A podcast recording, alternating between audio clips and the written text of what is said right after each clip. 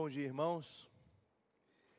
Nós vamos meditar nesta manhã no texto de Mateus 28, Evangelho de Mateus, capítulo 28, versos 18 a 20. Os três últimos versos do Evangelho. Mateus 28, 18 a 20. Diz assim o texto: Jesus, se aproxima, aproximando-se, falou-lhes, dizendo: Toda autoridade me foi dada no céu e na terra. Ide, portanto, fazei discípulos de todas as nações, batizando-os em nome do Pai e do Filho e do Espírito Santo, ensinando-os a guardar todas as coisas que vos tenho ordenado. E eis que estou convosco todos os dias até a consumação do século. Palavra do Senhor, vamos curvar a fronte e vamos orar. Deus, diante da tua palavra, queremos colocar os nossos corações e mentes, para que, Senhor, possamos ser visitados pela tua presença, por intermédio do Espírito Santo, trazendo clareza, trazendo entendimento, trazendo sensibilidade e trazendo transformação ó Deus, nas nossas vidas, que a tua palavra possa, ó Deus, nos animar, possa nos levantar, ó Deus, e possa nos fazer prosseguir como aqueles que seguem o Cristo ressurreto. Ó Deus, faz isso em nosso favor, nós, nós te pedimos, nós clamamos por ti e o fazemos assim, em nome de Jesus. Amém. Irmãos, eu queria compartilhar duas pesquisas feitas recentemente aqui no Brasil e que vão ser a base da nossa reflexão nesta manhã. A primeira delas é uma pesquisa feita pela USP, em fevereiro deste ano, sobre saúde mental. A USP fez uma pesquisa com 11 países e constatou que o Brasil ocupa o primeiro lugar do ranking em termos de piora da saúde mental. Ela constatou por amostragem que cerca de 63% dos brasileiros estão sofrendo com ansiedade. E cerca de 59% dos brasileiros estão sofrendo de depressão. Mas existe uma outra pesquisa, e essa pesquisa não tem nada a ver com saúde mental, ela tem a ver com religiosidade. Eu queria cruzar esses dois dados. A pesquisa feita pelo Datafolha em dezembro do ano passado onde ela diz que 50% dos brasileiros são católicos romanos. 31% dos brasileiros são evangélicos. 10% dos brasileiros não têm religião alguma ou são ateus. 3% dos brasileiros são espíritas.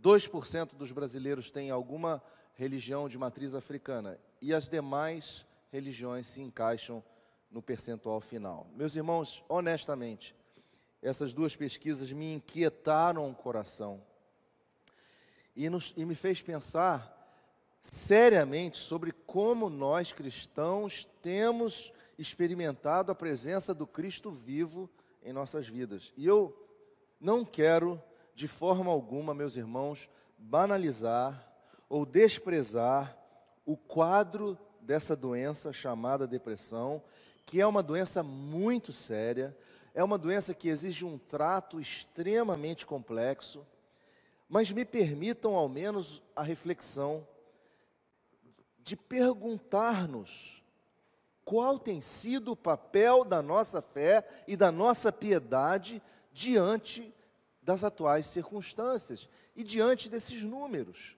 Será que o fato de sermos oito em cada dez brasileiros não deveria gerar um outro panorama de saúde mental na nossa sociedade? Ou, se você preferir, será que o fato de três em cada dez brasileiros, se queremos dizer aí os evangélicos, né, não seria também suficiente para gerar algum tipo de uma fotografia um pouco melhorada? E, meus irmãos, é com muito respeito, temor e tremor que eu afirmo que algo não está bem com a fé cristã. Há certamente uma razoável distância entre o que nós professamos e o que nós vivemos ou vivenciamos da fé cristã. Inclusive, essa tem sido a grande crítica ao longo dos séculos. Que nós cristãos professamos a Deus com os nossos lábios e o negamos com o nosso estilo de vida. Onde estão as palavras de esperança? Onde está a segurança e o bálsamo do Evangelho em tempos de crise? Onde está a paz de Cristo, a paz do Cristo vivo e ressurreto? ressurreto? E é diante dessa inquietação, desse desconforto, dessa autorreflexão ou autocrítica, que eu gostaria de resgatar para a nossa meditação nessa manhã, as palavras de Jesus ditas nesta última fala do sermão do, da grande comissão, no final do Evangelho de Mateus, pois elas são promessas que devem nos impulsionar em nossa missão e devem transformar o nosso contexto. Pois o mundo, meus irmãos, aí fora, o mundo está confuso, o mundo está amedrontado, o mundo está angustiado. E eu gostaria então, nessa meditação e reflexão, que nós nos concentrássemos no final do verso 20, quando Jesus nos diz: E eis que estou convosco todos os dias, até a consumação do século.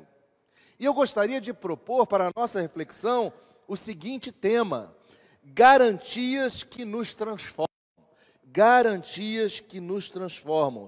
E essas garantias estão nas palavras de Jesus. E a primeira garantia é essa: Jesus nos disse: Eu estou convosco. Meus irmãos, nós precisamos, primeiramente, entender a intensidade dessa expressão. Jesus, que havia dito no verso 18: Eu sou o Senhor dos céus e da terra. Eu mesmo estou com vocês e permanecerei com vocês. O comentarista William Hendrickson, quando ele comenta esse texto, ele diz que é como se Jesus nos dissesse assim: ninguém menos do que eu está com vocês. Não apenas todos os dias, mas para sempre. Meus irmãos, aquele Messias anunciado, que chegou e cumpriu o que fora dito por intermédio da boca do profeta Isaías, registrado por Mateus, quando ele diz que eis que a virgem conceberá e dará à luz um filho e será chamado pelo nome de Emanuel, que quer dizer Deus conosco. Este mesmo Messias continua hoje manifestando seu poder, sua graça e habitando entre nós, em nós e permanecendo conosco na pessoa do Espírito Santo. João, o evangelista, viu e registrou, dizendo assim: que o Verbo se fez carne e habitou entre nós, cheio de graça e de verdade, e vimos a sua glória, glória como a do unigênito do Pai, o Logos, a palavra criadora de Deus, o primogênito de toda a criação, aquele eternamente gerado do Pai que veio em carne e osso, desceu dos céus, se esvaziou por nossa causa, assumindo forma de servo e se humilhou até a morte e morte de cruz. Esse está conosco. Mas, meus irmãos, nós não o vimos. Não o vimos como João o viu. Nós simplesmente ouvimos a boa nova e cremos. E o próprio Jesus nos disse no Evangelho, através de João, que bem-aventurados são os que não viram e creram. Jesus, o próprio Jesus, nos chama de bem-aventurados, de felizes, porque no ato de crer, nós somos, ó Deus, nós somos enchidos pela presença de Deus e experimentamos a presença espiritual do Seu Espírito em nossas vidas nos trazendo o sopro da vida. Nós somos habitados por Cristo na pessoa do Espírito Santo, que provém do Pai e do Filho. E nós precisamos entender que esta afirmação de Jesus, então, tem um caráter espiritual. Jesus não estaria ou não está conosco fisicamente, mas Ele está conosco espiritualmente, porque Ele hoje está à destra do Pai. E Ele nos ensinou no Evangelho, através também de João, dizendo que nos deixaria o Espírito Santo, o Espírito da verdade, João diz no capítulo 14, que o mundo não pode conhecer, porque o mundo não o vê, nem o conhece. Vós o conheceis, porque ele habita convosco e estará em vós. Meus irmãos, não há outra cosmovisão que proponha um Deus que se esvazie de sua glória por um amor incondicional para resolver uma questão que não tem solução, que é a eterna inimizade criada entre o homem e Deus, que foi herdada dos primeiros pais. Inimizade esta que colocou o homem em conflito com o seu próximo, o homem em conflito com a criação, além de tê-lo matado espiritualmente. Nós olhamos ao redor e nós vemos os resultados dessa ruptura na nossa sociedade e também vemos na natureza. Meus irmãos, o problema do mundo chama-se pecado. E esse problema não se resolve através de reencarnação. Esse problema não se resolve através de peregrinação à Meca. Esse problema não se resolve através de meditação ou esvaziamento da mente ou dos apego às coisas materiais, anulando os prazeres da vida. Meus irmãos, esse problema se resolve com sangue, não o nosso, mas o do próprio Filho de Deus e realmente, meus irmãos, isso é loucura para um mundo que se perde. Nossa condição espiritual estava irremedialmente definida, mortos em delitos e pecados. Mas Deus, por causa do grande amor com que nos amou, nos deu vida em Cristo, mediante Sua morte e ressurreição. E nós somos salvos então por graça, pura dádiva de Deus. Nós somos salvos pelo lavar regenerador e renovador do Espírito Santo, como escreve Paulo a Tito no capítulo 3. Não por obras de justiça praticadas por nós mesmos. E nós assim nos tornamos santuário do Altíssimo, pois o Espírito de Deus habita em nós, irmãos. Irmãos, esta é a mensagem que precisamos proclamar. E essa mensagem é poderosíssima, porque sabem, aqueles momentos onde nós temos medo, onde nós nos sentimos inseguros, desamparados, onde nós estamos diante de, de obstáculos intransponíveis, obstáculos que nos se levantam como verdadeiras montanhas à nossa frente e não vemos para onde caminhar. É nessa hora que precisamos nos nos convencer e lembrar das palavras de Jesus de que Ele está conosco. E precisamos dizer a nós mesmos: Deus habita no meu coração e eu não estou sozinho nessa guerra. Ele não nos deixou à deriva da nossa própria existência, nem nos abandona, pois Ele está sempre conosco, meus irmãos. Ele disse lá em João 6: Todo aquele que o Pai me dá, esse, esse virá a mim, e de modo a mim, de modo nenhum lançarei fora. Meus irmãos, o Deus Emanuel, esvaziado e em carne e osso, é o mesmo invisível que sopra nos nossos corações, o sopro da vida.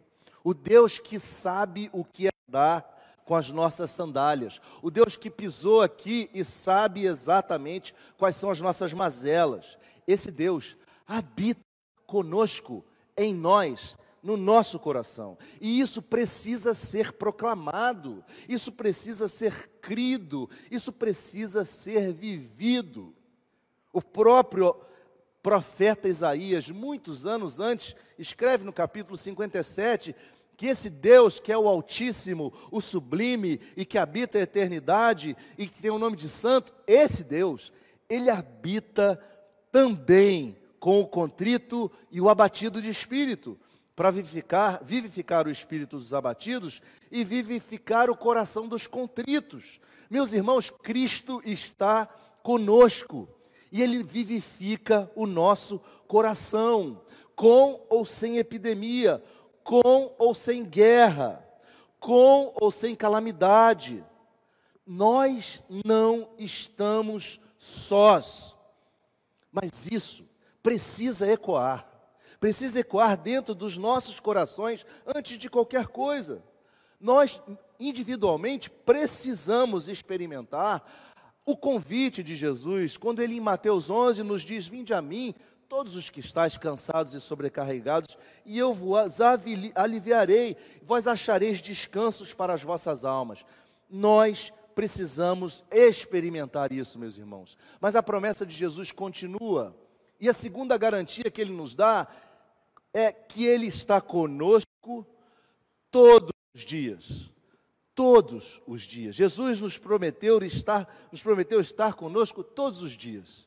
E meus irmãos, quando olhamos ao redor as cosmovisões que nos cercam, algumas acreditam que a história segue um karma que resulta de ações e reações de pessoas e que em constantes ciclos vão reencarnando e assim desenvolvendo uma história cíclica. Outras cosmovisões creem que nós estamos a sós e que a história segue o curso do acaso, porque não há Deus. Outras dizem que se há um Deus, ele deu a partida no motor e foi se ocupar com outras coisas. E outras até mesmo dizem que todos os eventos estão fatalisticamente predeterminados por um Deus completamente distante. Mas, meus irmãos, Jesus nos diz: Eis que estou convosco todos os dias. E é impossível ouvirmos essa voz de Jesus sem lembrarmos daquele texto do autor aos Hebreus, quando ele diz, lá em Hebreus 1:3, que Cristo sustenta e preserva todas as coisas. Porque ele diz assim, Hebreus 1:3, ele que é o resplendor da glória e a expressão exata do, do ser de Deus, sustentando todas as coisas pela palavra do seu poder, depois de ter feito a purificação de pecados, assentou-se à direita da majestade nas alturas. Meus irmãos, Jesus Cristo é o Senhor da história. Isso deve ter um efeito na nossa missão e na nossa vida do dia a dia. Nós não estamos num barco à deriva no meio de uma grande tempestade no meio do oceano. E estar num barco à deriva no meio do mar é muito ruim, eu já vivi isso. Não tão grave, mas vivi um barco à deriva no meio, de um, no meio do mar, num lugar onde não poderia estar, onde os, onde os cargueiros passavam e a lancha de pesca deriva. E aí, o que, que vai acontecer? Os pensamentos mais loucos param, passam pela nossa cabeça. A gente não sabe o que pode acontecer. O barco pode ir bater na ilha, pode ir, pode encalhar num, num, num, em alguma coisa submersa. O barco pode ir em direção ao navio grande, bater e, e se estourar todo e as pessoas irem ao mar. Não há como saber, mas nós não estamos neste barco à deriva. A história não é uma sequência de eventos que seguem uma relação de causa e efeito, onde Deus não sabe bem o futuro, como querem crer aqueles adeptos do teísmo aberto. Não, não, a história ela tem um script, a história tem um diretor, e na realidade pertence a uma pessoa que a sustenta e, e a preserva, e essa pessoa é Deus, que por seu amor e por sua providência rege cada evento. Meus irmãos, eu gosto muito de uma definição de providência dada pelo reverendo Heber Carlos de Campos, quando ele escreve dizendo assim: providência é a atividade do Deus triuno, por meio da qual ele provê as necessidades de suas criaturas, preserva todo o universo criado, dirige todos os caminhos individualmente, governa toda a obra de suas mãos, retribui todas as obras más e concorre em todos os atos de suas criaturas racionais, sejam atos bons ou maus, de modo que nada escapa ao seu controle. Meus irmãos, Deus soberanamente rege a história, operando todas as coisas conforme o conselho da sua vontade, como Paulo escreveu aos, aos Efésios no capítulo, no capítulo 1.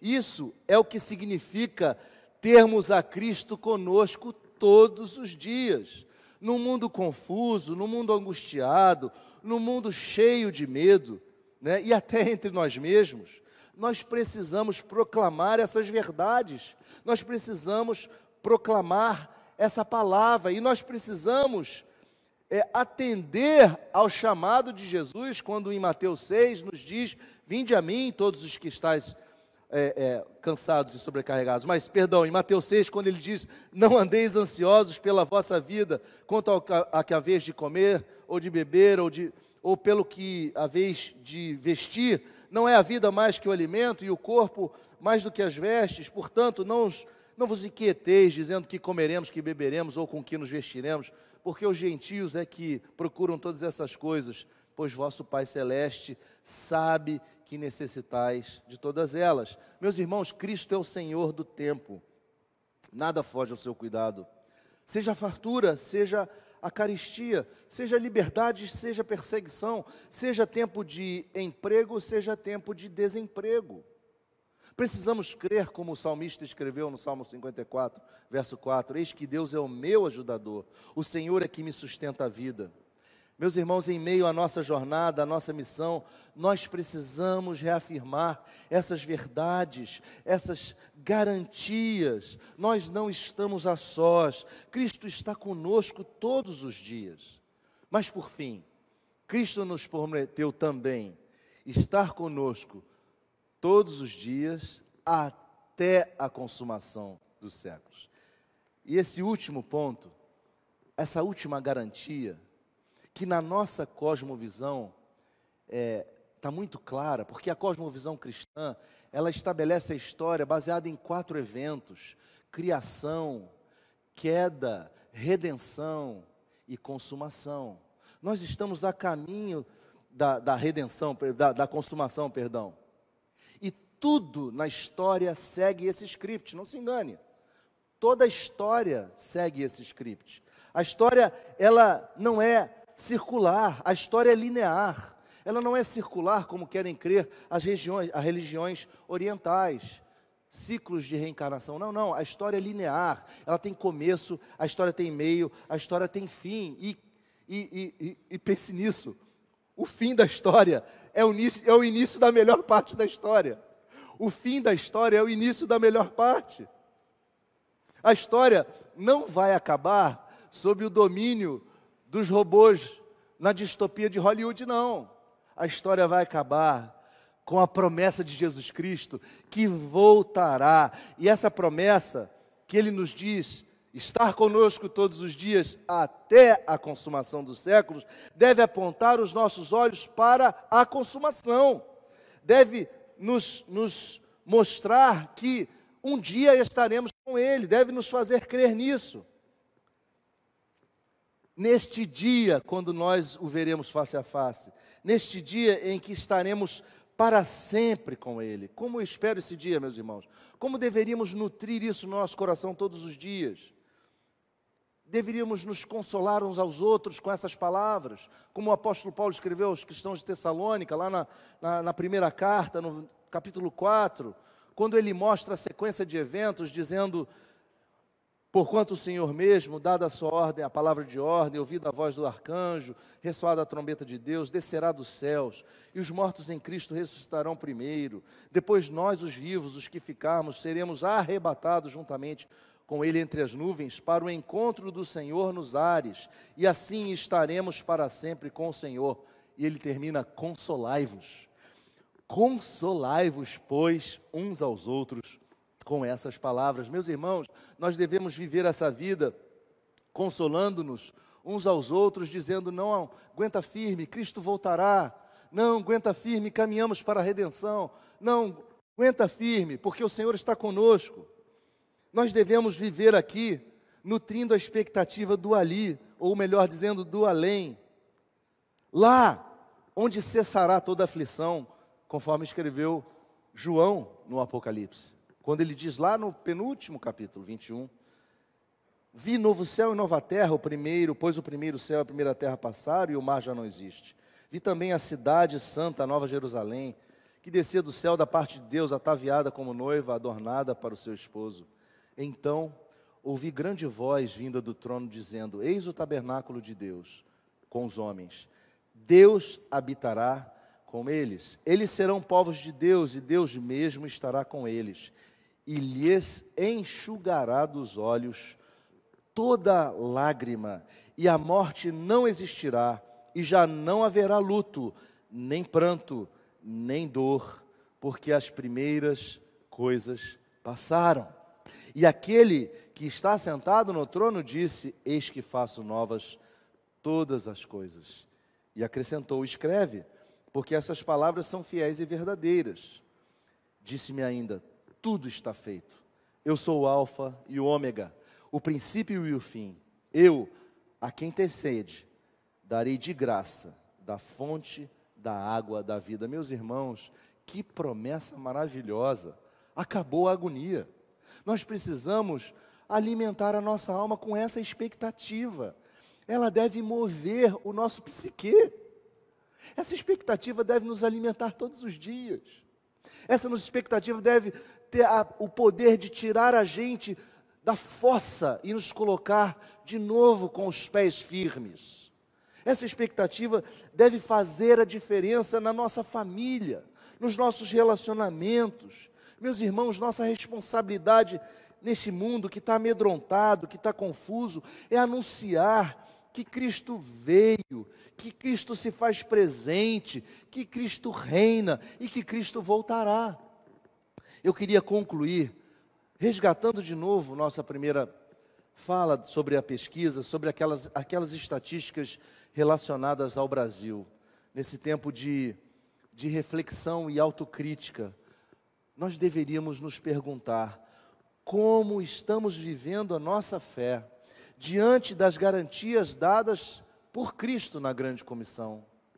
Qual tem sido a relevância da mensagem cristã? Se cerca de 80% dos brasileiros se dizem cristãos e o país continua sem evidenciar traços dessa cosmovisão cristã na sociedade. Nós deveríamos nos inquietar com esta realidade discrepante entre o que se professa e o que se vive. Meus irmãos, é muito sério. E a minha oração é que o Senhor Jesus imprima essas promessas em nossos corações, para que assim brilhe a nossa luz diante dos homens, para que vejam nossas boas obras e glorifiquem ao nosso Pai que está nos céus. Que Deus te abençoe, que Deus nos abençoe e que o Senhor nos ajude a vivermos todos os dias debaixo dessas garantias que nos transformam. Eis que estou convosco todos os dias até a consumação dos séculos. Vamos orar? Deus, muito obrigado pela tua promessa viva que ela possa nos mover, que ela possa nos sustentar e que ela possa também transformar a sociedade em que vivemos. Que tenhamos a coragem de proclamar essas garantias e essas verdades a todos aqueles que estão ao nosso redor. Nós te pedimos e te agradecemos em nome de Jesus. Amém.